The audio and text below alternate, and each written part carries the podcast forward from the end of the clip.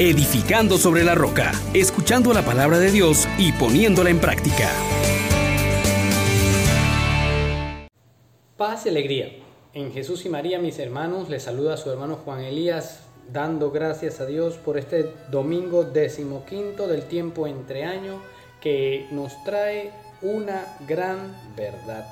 Hemos sido bendecidos en Cristo nuestro Señor con toda clase de bienes espirituales y celestiales. Y esto ha de ser motivo para llenarnos de alegría y transformar nuestras vidas. Pidámosle pues al Espíritu Santo que nos acompañe, que nos guíe en este proceso de aceptación y transformación para ser gratos a los ojos de Dios. Oh gran poder de Dios, enciéndenos en tu fuego el amor. Que vienes de lo alto, llénanos de Dios. Oh Espíritu, óleo santo, úngenos en el amor. Meditemos pues, mis hermanos, en el texto de la carta del apóstol Pablo a los Efesios capítulo 1, versículos del 3 al 14. Bendito sea Dios, Padre de nuestro Señor Jesucristo, que nos ha bendecido en la persona de Cristo con toda clase de bienes espirituales y celestiales. Él nos eligió en Cristo antes de crear el mundo para que fuéramos santos e irreprochables ante sus ojos en el amor. Él nos ha destinado en la persona de Cristo por pura iniciativa suya a ser sus hijos, para que la gloria de su gracia, que tan generosamente nos ha concedido en su querido Hijo, redunde en alabanza suya. En Él tenemos por medio de su sangre la redención, el perdón de los delitos, según la riqueza de su gracia que ha prodigado sobre nosotros en toda sabiduría e inteligencia, dándonos a conocer el misterio de su voluntad, según el benévolo designio que en él se propuso de antemano para realizarlo en la plenitud de los tiempos, hacer que todo tenga a Cristo por cabeza, lo que está en los cielos y lo que está en la tierra. A Él, por quien somos herederos, elegidos de antemano, según el previo designio del que realiza todo conforme a su decisión de su voluntad, para hacer nosotros su gloria, lo que ya antes esperábamos en Cristo. En Él también ustedes, tras haber oído la palabra de verdad, el Evangelio de su salvación y creído también en Él, fueron sellados con el Espíritu Santo de la promesa, que es prenda de nuestra herencia para la redención del pueblo de su posesión, para alabanza de su gloria. Palabra de Dios. Te alabamos, Señor. Hermanas, hermanos, qué grande es esta bendición. Comienza el texto diciendo, Dios sea bendito, aquel que es Padre de nuestro Señor Jesucristo, porque nos ha bendecido en la persona de Cristo con toda clase de bendiciones espirituales y celestiales. No olvides esto, porque esto debe marcar tu vida. Y, es que el mundo constantemente te está bombardeando con otro mensaje totalmente negativo. Te está diciendo que la vida es dura, te estás enfrentando a las limitaciones del dinero, de la salud, de la falta de trabajo y vamos en una constante degradación del ser humano, olvidando los bienes espirituales, los bienes celestiales, creyendo que todo es relativo, que todo se acaba y viviendo como si Dios no existiera. Sin embargo, mi hermano, mi hermana, Dios sigue firme en el deseo, en su proyecto de hacerte feliz. A pesar que enfrentamos diferentes situaciones, Dios sigue suscitando profetas para que tú también conozcas su voluntad, para que tú también experimentes sus bendiciones. Y por esto, hoy tenemos que fijarnos en esta persona del profeta. ¿Quién es? ¿Qué hace? ¿Qué nos dice? Este es el hombre y también las mujeres, ¿ah? Que todos los que hemos recibido el bautismo hemos sido sellados como profetas, es decir, hemos sido consagrados a Dios para ser conducidos por Dios, para anunciar la presencia de Dios y denunciar todo aquello en donde Dios está ausente. Pero también para proclamar las bendiciones de Dios y dictar las sentencias para aquellos que caminan de espaldas a Dios. También el profeta es el hombre que testifica la misericordia de Dios, primero consigo mismo y luego con los demás.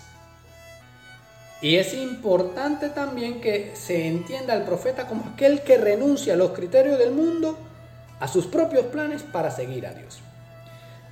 Entendido esto, hoy Jesús envía a sus discípulos de dos en dos para que para que muevan el hombre a la conversión, esto es volverse a Dios, para que deje de experimentar la muerte, la enfermedad, el mal, y llamémoslo el mal físico, el mal moral, la dominación del diablo, y todo esto experimenta ahora una transformación en Cristo. ¿Y esto qué resulta? Pues lo que nos propone el texto de la carta a los Efesios. Un texto preciosísimo, con una gran bendición, que se desglosa en seis bendiciones. Bendecidos en Cristo Jesús con toda clase de bienes espirituales y celestiales. ¿Qué significa esto? Pues lo siguiente, vamos a ir desglosando este texto, hermanos. La primera bendición dice que hemos sido elegidos. Una bendición que hemos sido elegidos de antemano. ¿Ok? Una elección que ha sucedido antes de la creación en Cristo Jesús. Y tiene un objetivo bien claro. Para que seamos santos e irreprochables ante Él por el amor. es decir, hermano, entiéndalo. El proyecto que Dios tiene con usted es la vida de santidad en su presencia. Hacerte feliz. No lo pongas de otra manera. Luego hay una segunda bendición que es complemento de esta primera y es la predestinación. Primero ha sido la elección, ahora es la predestinación. ¿Y en qué consiste esta predestinación? Es un llamado de Dios, nuestro Padre y el Padre del Señor Jesucristo, para que tú y yo lo podamos llamar Abba, Padre. Esta es la predestinación, a ser sus hijos en Cristo, hijos de adopción esta palabra envuelve toda nuestra realidad humana. Para esto siempre son dos cosas. El amor compasivo del Creador, pero también la respuesta de esfuerzo de la criatura por descubrir siempre y cada vez más la esencia de este amor. Entonces, nunca está de más, hermana, hermano, en insistir en esta predestinación soy hijo adoptivo de Dios. Y esto implica una relación con el Padre de vida y de amor, y no de muerte. Con un Padre que me ama. Luego tenemos la tercera bendición que ahora nos habla de la redención por la sangre de Cristo y el perdón de los pecados. A pesar de que hemos sido constituidos hijos adoptivos, hemos fallado, hemos pecado y Dios viene a responder por medio de la ofrenda de su Hijo para rescate nuestro, para la redención. Esto es central en la vida del cristiano. Afirmar que la sangre de Jesucristo constituye nuestro rescate definitivo e irreversible. Su muerte rescató a la humanidad devolviéndola a su único Señor, a este Dios que no la trata como esclava, sino que es para ella un Padre lleno de amor. Qué bien es esto que hace Dios por nosotros. Esta es la riqueza de la gracia del Padre para ti y para mí. Esta es la gracia que Jesús nos retuvo para sí mismo, que te la quiere compartir. Aquí comienza entonces el proceso de conversión. Pero vamos a más. La quinta bendición entonces ahora habla de la herencia. Porque ahora participamos de la herencia de Jesús. Es una señal de privilegio, de predilección de Dios para nosotros. ¿Y cuál es esta herencia? Es poseer todo lo que es propio del Padre. Todo lo mío es tuyo, le dice el Padre misericordioso al Hijo que estaba en casa. Y es que usted y yo estamos llamados a heredar la vida eterna en la que hemos de alabar la gloria de Dios y vivir en esta exaltación de su nombre, llenándonos de gozo y de felicidad. Pero más aún todavía, hermano, hermana, ah, no nos podemos conformar con esto. ¿ah? La cuarta bendición, pues hemos dicho que tiene que ver con la muerte y la glorificación de Jesús. Y entonces ahora tú también estás llamado a glorificarte en Cristo. Es convertirte en uno con Él, que es tu cabeza, y allí entonces pasar de la mera criatura a la dignidad de hijo glorificado, ensalzado en la presencia del Padre. Nada ni nadie te podrá quitar este puesto que Jesús mismo está preparando para ti. Todo ahora es armonizado en Cristo. Y esta glorificación y luego la herencia de la que ya hemos hablado termina con una sexta bendición que hace referencia a algo que tú no puedes dejar pasar por alto. Dios te ha concedido conocer su voluntad.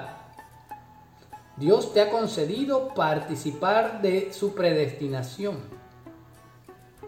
Y ahora te hace el don por excelencia. Te hace templo del Espíritu Santo. Un don por encima de cualquier otro. Él mismo comunica indistintamente a todos su gracia, su vida. El Espíritu entonces se vuelve el motor de nuestra esperanza, el motor de la humanidad que camina rumbo a la liberación completa. Y aquí entonces hay verbos que debes tomar en cuenta. Escuchar, creer, ser marcado, esperar. Aquí es donde vamos a realizar el proceso de conversión. Es aquí donde vamos a hacer nuestra colaboración y donde Dios con su poder va a expulsar a los demonios, va a traer la buena nueva a tu vida y va a hacer que tú seas hombre y mujer lleno de vida y no de muerte. Es un dinamismo que te impulsa al compromiso, a la militancia cristiana y desde ahora en adelante tu futuro y tu presente serán diferentes porque te abandonas a la poderosa acción del Espíritu Santo, que es garantía como prenda, como arras de todo lo que Dios quiere darte. Bueno, hermano, Dios te sigue invitando. Caminemos con esta fe, con esta convicción y no nos dejemos seducir por los criterios del mundo. Bendiciones para todos. Les exhortamos, hermanos, por la misericordia de Dios, que pongan por obra la palabra y no se contenten solo con oírla.